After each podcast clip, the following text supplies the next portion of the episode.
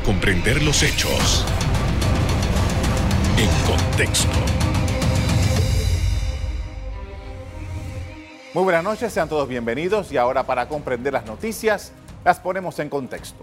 En los próximos minutos hablaremos de cómo la empresa privada de Chiriquí está enfrentando la situación generada por las inclemencias del tiempo en varias localidades de esa provincia.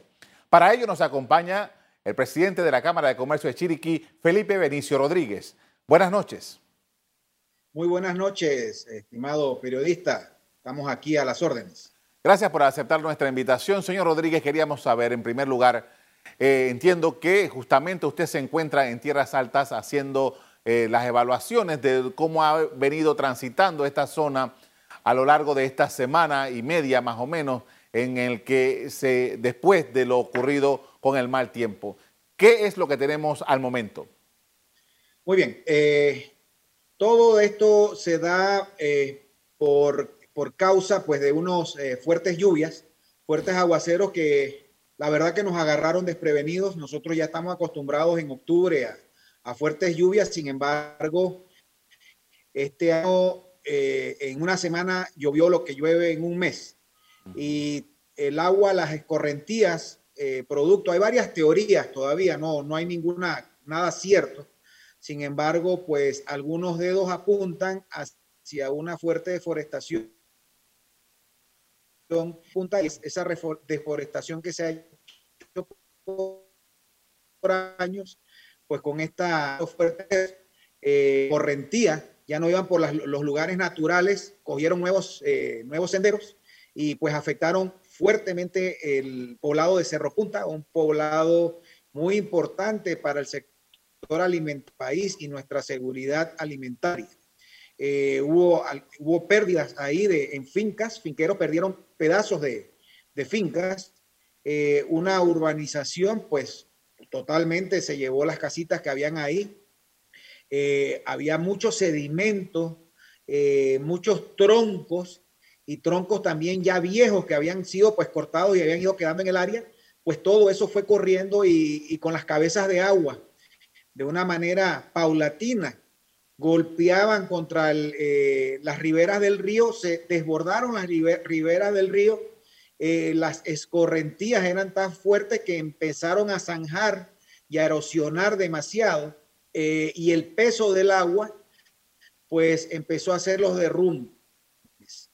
Esa se le hay una teoría de que posiblemente hubo eh, un problema en las hidroeléctricas. Las hidroeléctricas tenemos que recordar que no son, las mayoría no son de embalse y los embalses son muy pequeños, son de paso. Entonces, eh, hay una posibilidad que se haya, es, se haya hecho mucha sedimentación y eso causó un desborde. realmente lo, lo, que pasó pues en tierras altas es muy distinto a lo que sucedió en las tierras medias y en las tierras bajas. Eh, nosotros, pues, en el área de Paso Ancho, Bambito, Nueva Suiza, y hasta llegar a Cerro Punta, pues se puede ver un daño donde hay eh, muchos deslaves, casas que se fueron en, eh, enteras completamente, otras casas quedaron medias enterradas. también hubo daños desde el área de Tizingal hasta, hasta Renacimiento. También me tocó pues hacer un recorrido por esa área eh, y se ve que va como en línea recta los deslaves, van siguiendo básicamente el, recorrido de la carretera eh, y es muy preocupante. Gracias a Dios en esas áreas sí son áreas eminentemente de plantaciones y de lechería, muy pocas residencias por ahí, así que los daños en residencias por ahí en esa área fueron mínimos. Eh, sin embargo, sí molestaron mucho en el área Piedra Candela, claro. Urucutunco, el, el Río Colorado, a llegar al mismo Río Seret.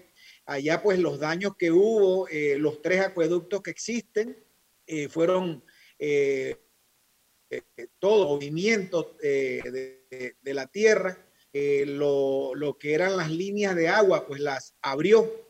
Y ahora están pues en, tratando de unirlas todas. Le hemos tratado de mandar ayuda en, tubería PVC, sin embargo ya el, el está llegando por allá, tú puedes causar otro problema tal como diarrea y disentería si no se cortan los daños que se han hecho para allá. Me estaban comentando en APRE, que es la Asociación de Productores de Renacimiento, que estuvo con ellos reunido eh, el día que vino el ministro del MISI, que lo acompañé, para enterarnos de todos los problemas eh, del sector económico. Justamente, pues justamente, señor Rodríguez. de café se desbarrancaron totalmente, o sea, la pérdida fue completa. Sí, justamente quería preguntarle porque eh, queríamos saber cuáles son las evaluaciones que hasta el momento tiene eh, su agrupación, la Cámara de Comercio de Chiriquí, de sus colegas en esa zona. Si me escucha, sí. Una reunión con la Asociación China de Chiriquí, que son dueños de, de muchas abarroterías. Ellos sufrieron daño en cuatro de sus mini supers que tuvieron pérdida total. Eh, en lo que respecta a fincas, como le dije, hay una cantidad de fincas que tuvieron desprendimientos de fincas, o sea, derrumbes. Eh, también algunas fincas tuvieron algunos daños en su infraestructura, pero los daños más son los daños energéticos. Las líneas eléctricas han tenido que repararlas de nuevo en su totalidad. Eso ha generado todo un problema porque acuérdense que existe una cadena de frío en esta área que se tiene que salvaguardar para poder mantener estos perecederos. Eh, también en el área de la infraestructura vial, eh, como usted puede haber apreciado, pues muchas de las carreteras fueron levantadas en 40, 70 y pico de puntos, sin embargo hubo 38 puntos eh, muy malos y hubo tres zonas que fueron las que más sufrieron el área de Chiriquí, Bocas del Toro, que desapareció, eh, hubo un socavón en el área de Hornito y se llevó aproximadamente 60 a 70 metros de carretera con, por completo, que ahí yo creo que van a tener que resolver y eso va a demorar un poco más eh, con un puente, porque la, corrida de agua que quedó ahí pareciera un río. Eh, sufrimos muchos daños de vados, sufrimos muchos daños de puentes que donde la gente saca caminando, saca los productos. Muchos de estos puentes eh, colgantes simplemente desaparecieron en el área de, Paso Ganado, que es subiendo hacia Soloy. Ese se lo llevó el río. La gente por ahí pasa sus caballos para ir a, ver las fincas ganaderas. Por esa área eh, es una fuerte zona ganadera.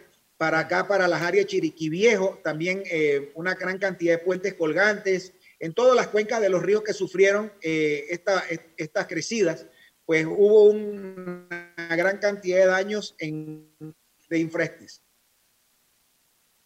Bien, vamos a hacer una pausa porque tenemos alguna dificultad con la comunicación. Al regreso, continuamos hablando acerca de la economía de las comunidades golpeadas por el huracán ETA en Chiriquí. Ya volvemos.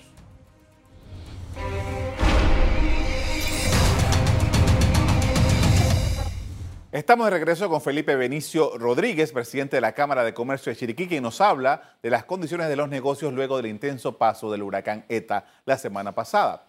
Señor Rodríguez, quería preguntarle en este momento, ustedes se han reunido ya con las autoridades que visitaron la zona, según entiendo, y qué se ha podido establecer, qué mecanismo, qué comunicación hay de cara a atender las necesidades que tiene el sector empresarial en esta zona. Sí, eh, nosotros hemos tenido reuniones con eh, el gobernador, eh, con el ministro del MISI, el director de AMPIME.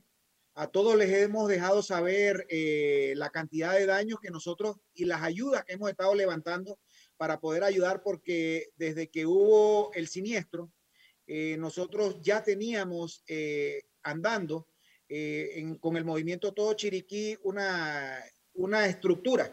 Okay de recolección, de ayuda para el tema del COVID. Simplemente lo que hicimos con el personal fue dirigirlo ahora a solicitar las ayudas para, para poder dar eh, las respuestas, ya que como le comuniqué en, en muchas áreas, Barú fue totalmente inundado, las plantaciones de plátano son las que más sufrieron en esa área, no, no hacía el arroz. Recuerde que el arroz, si está hasta intermedio, esos son esos son, eh, los arroces son de profundidad y de agua.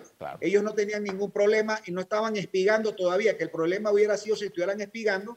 Hablamos con Nodier Araúj, el presidente de FEGAPA, que nos garantizó que no va a haber desabastecimiento de arroz en, Panamá, que eso es una gran noticia al, ser nosotros grandes consumidores de arroz. En, la, lo, que nos preocupa, lo que nos preocupaba era el área de Cerro Punta y Renacimiento, que Renacimiento, sus productos principales son leche, café, eh, tomates y, por supuesto el plátano. todos, algunos han sufrido daños, que es lo que el recuento que le estaba dando en el área de renacimiento, en, el área específicamente de café y algunos tomateros han tenido algunas situaciones. En el área de volcán, pues algunos, algunas fincas tuvieron algunas, algunas situaciones que han rápidamente eh, la han podido superar eh, los, los productores. Eh, ya estamos acostumbrados a una serie de problemas y, este, este era un problema más que había que resolver y, y, y rápidamente entre todos la solidaridad chiricana, pues se, han puesto, se ha puesto de una vez a la orden todo el mundo para ver cómo resuelve.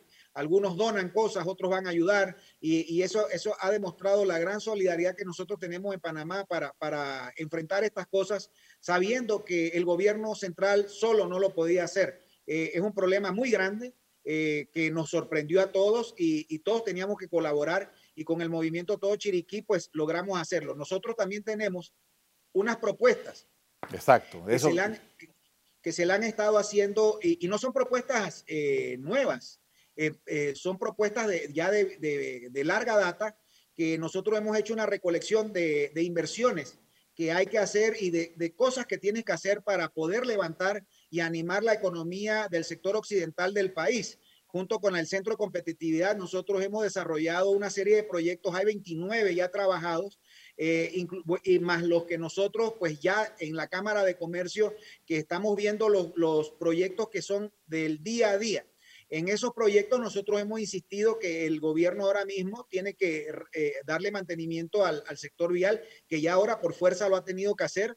Eh, se han metido eh, dos compañías grandes acá en el área de Cerro Punta y en el área hacia Renacimiento, que las he visto trabajando muy eficazmente, muy rápidamente.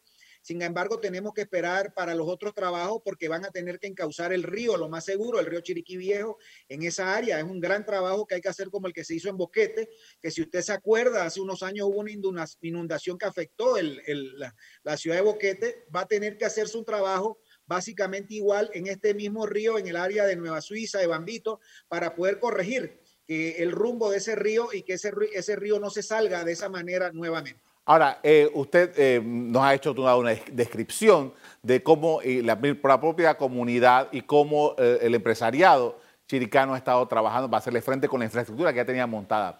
De acuerdo con esto y lo que ustedes han podido adelantar, claro que es muy prematuro todavía, pero quisiera saber más o menos cuánto ustedes piensan que le puede tomar a esta zona irse levantando y pasar el peor momento que es lo que acaba de ocurrir. Ok, primero tenemos que acordarnos que tienen que pasar la época de lluvias, porque podemos reparar y nos vuelve a caer otra lluvia y echamos para atrás. Esto se debe corregir totalmente en los meses de verano. De, desde diciembre hasta abril tenemos la oportunidad de hacer todas las inversiones necesarias para readecuar la infraestructura básica. Básica, para hacer la infraestructura como la que le comunico de canalizar el, el, río, eso es una, un tema que puede tomar 18 meses en hacerse sin embargo, hay que empezar a hacerlo porque nosotros como país yo no creo que podemos estar soportando que el río a cada rato pierda su cauce, eh, producto de que no se toman las medidas de mitigación tanto ambientales como de infraestructura para poder corregir este tipo de situaciones. Entonces, ese es el llamado que le hemos estado haciendo al, al señor presidente. Hoy él se estaba reuniendo con el grupo de productores acá en Tierras Altas, en la cadena de frío, recibió una invitación eh, para ir a escuchar, ya que eh, la oportunidad era, era para los productores, no así pues para el sector comercial que yo represento.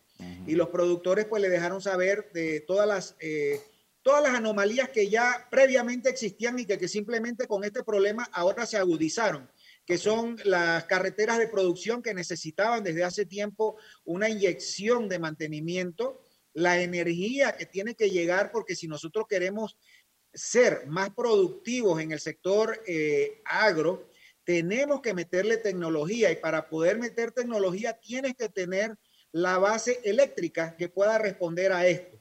Eh, mejorar el agua, lo que ya usted conoce, pues como las cosechas de agua, eh, mejorar nuestra infraestructura vial, que en algunos puntos, pues esa, esa infraestructura carece de, de temas de seguridad y de mantenimiento sobre todo, y tenemos que trabajar la logística, la logística, la agrologística, que no es más que convertir el, aeropuerto Enrique Malek darle cadena de frío para que los productos perecederos puedan salir de una mejor manera, así como un puerto en Puerto Armuelles para poder ingresar los insumos a menor costo y hacer a, los productores más productivos. Sin embargo, eso es una segunda etapa. Ahora mismo lo que se requiere es que se reparen las infraestructuras para que nuestro, nuestros productores, que siempre han demostrado mucho coraje y valentía, sigan adelante en su producción sin echar un solo paso atrás. Ahora, eh, quería saber dentro de todo esto es cómo ustedes ven ahora el tema del turismo. Esta zona en particular había logrado un, importante, una importante inversión en, turismo. ¿Cómo lo ven bajo estas circunstancias? Muy bien, el turismo es un, tema muy importante para, para, el, para nosotros como provincia. Eh, usted bien sabe y es consciente que, las bellezas naturales de Boquete eh, y de Volcán, ahora hay que, vamos a tener que hacer algunas inversiones para, para arreglar la infraestructura vial para que puedan eh, una serie de hoteles volverse a integrar. Sin embargo, con las medidas de bioseguridad que están hoy en día, algunas empresas somos conscientes que les va a resultar muy difícil volver a al negocio. Entonces, eh, estamos tratando de animar a estos pequeños empresarios a que sigan adelante para que hagan las inversiones a través de algunos programas que están establecidos ya en el Banco Nacional, en la Caja de Ahorro y con AMPIME para que puedan financiar, ya que usted se acordará que nosotros ahora mismo estamos sufriendo un problema de hace unos días pero ya venimos con meses de estar sufriendo los embates del COVID y que han, han estado pues los negocios cerrados y muchos de estos comerciantes, su capital de trabajo para sobrevivir se lo tuvieron que comer. Ahora tienen que ver cómo financia el Estado con algún programa que ya existe, que de 300 millones de dólares del BID y algunos préstamos que van de 2 mil dólares que están con AMPIME hasta 5 mil dólares y ese, ese realmente el de dos mil dólares no es un préstamo, es, es, realmente un fondo para, para reiniciar. El de cinco mil dólares, que entonces está sin garantías, que se va a permitir, que eso es una, esa es una muy buena noticia que nos comunicó ayer el director de AMPIME y el de hasta 20 mil dólares que lo va a dar, otorgar el Banco Nacional, la Caja de Ahorros y el resto, porque eso hay una banca de, segunda, de, segundo piso, que los bancos como Banco Delta y otros bancos van a poder prestarle a sus clientes para poder reanimar la economía. Vamos a profundizar en esto al regresar de la pausa. Seguimos conversando con el presidente de la Cámara de Comercio de Chiriquí sobre la realidad económica de esa provincia luego del embate del mal tiempo de la semana pasada. Ya volvemos.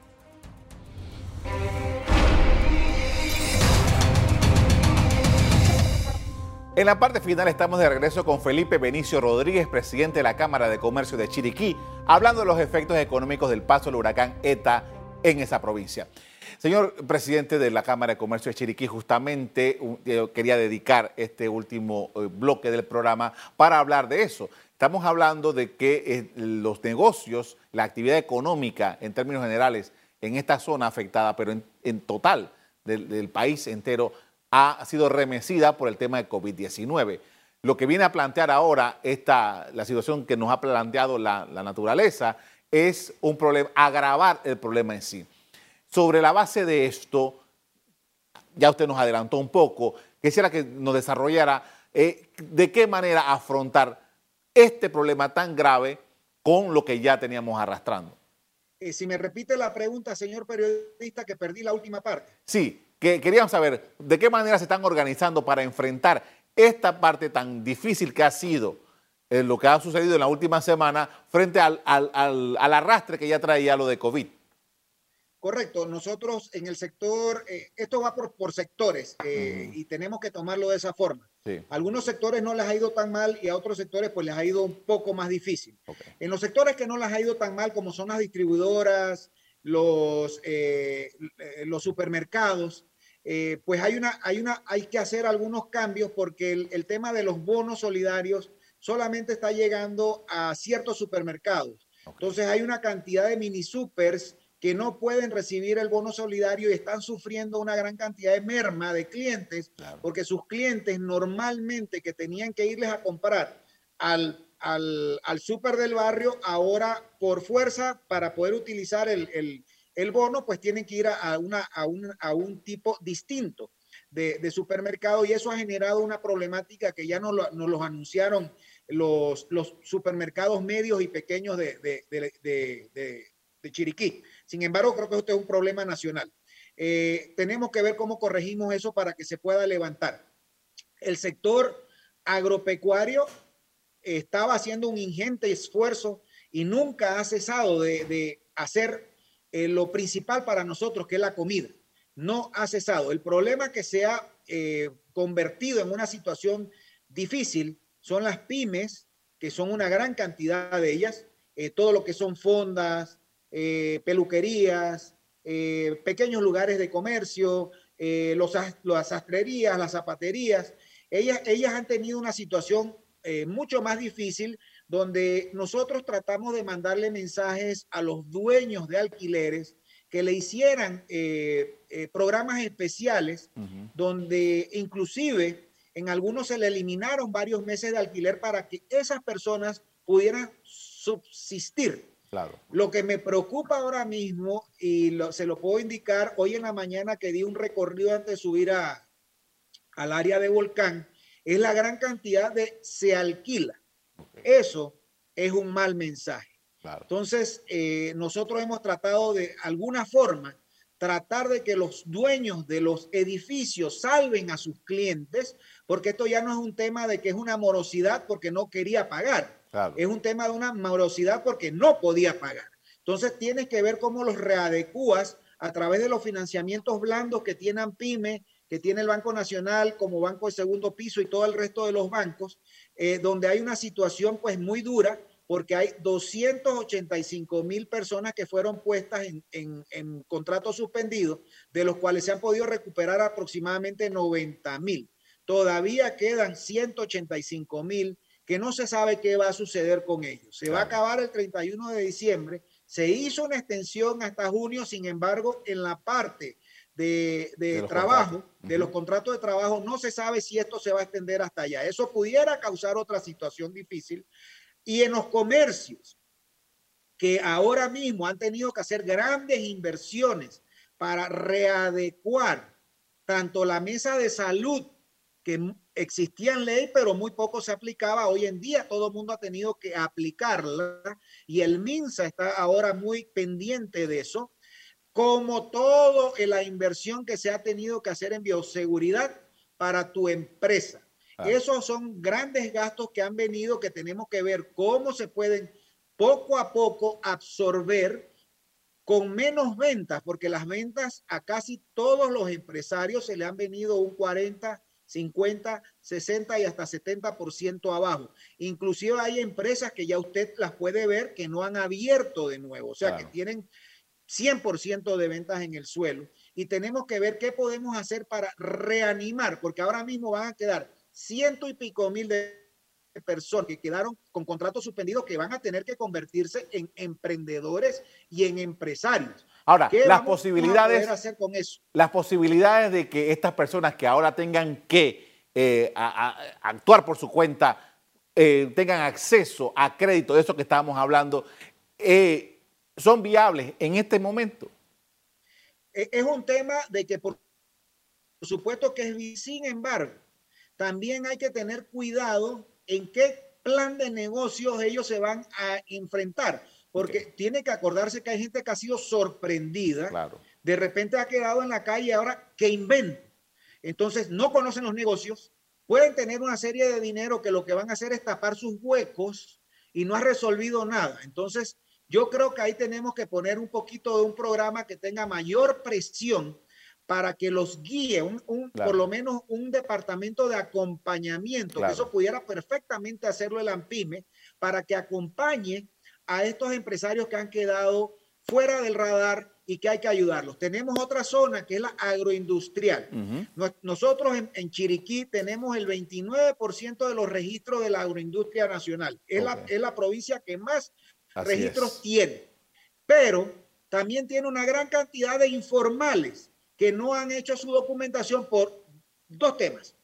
La tramitología muy complicada y el costo. Hay dos líneas, 300 dólares una y las otras son de 100 dólares con la resolución 747. Hemos estado hablando para que este tipo de cosas se flexibilicen y puedan dinamizar la economía para que podamos producir más oportunidades y más empleo. Le agradezco mucho por habernos acompañado esta noche con esta información acerca de cómo la Cámara de Comercio de Chiriquí está viendo lo que está sucediendo debido al huracán ETA. Y estamos muy pendientes. Las autoridades han expresado que primero se trabaja en un inventario de los comercios afectados por el temporal y que posteriormente se trabajará con entidades del Estado para gestionar las ayudas necesarias. Hasta aquí el programa de hoy. A ustedes les doy las gracias por acompañarnos y les recuerdo que si quieren volver a ver este programa, búsquenlo en el VOD de Cable Onda, en locales, Canal Eco. Me despido invitándolos a que continúen disfrutando de nuestra programación. Buenas noches.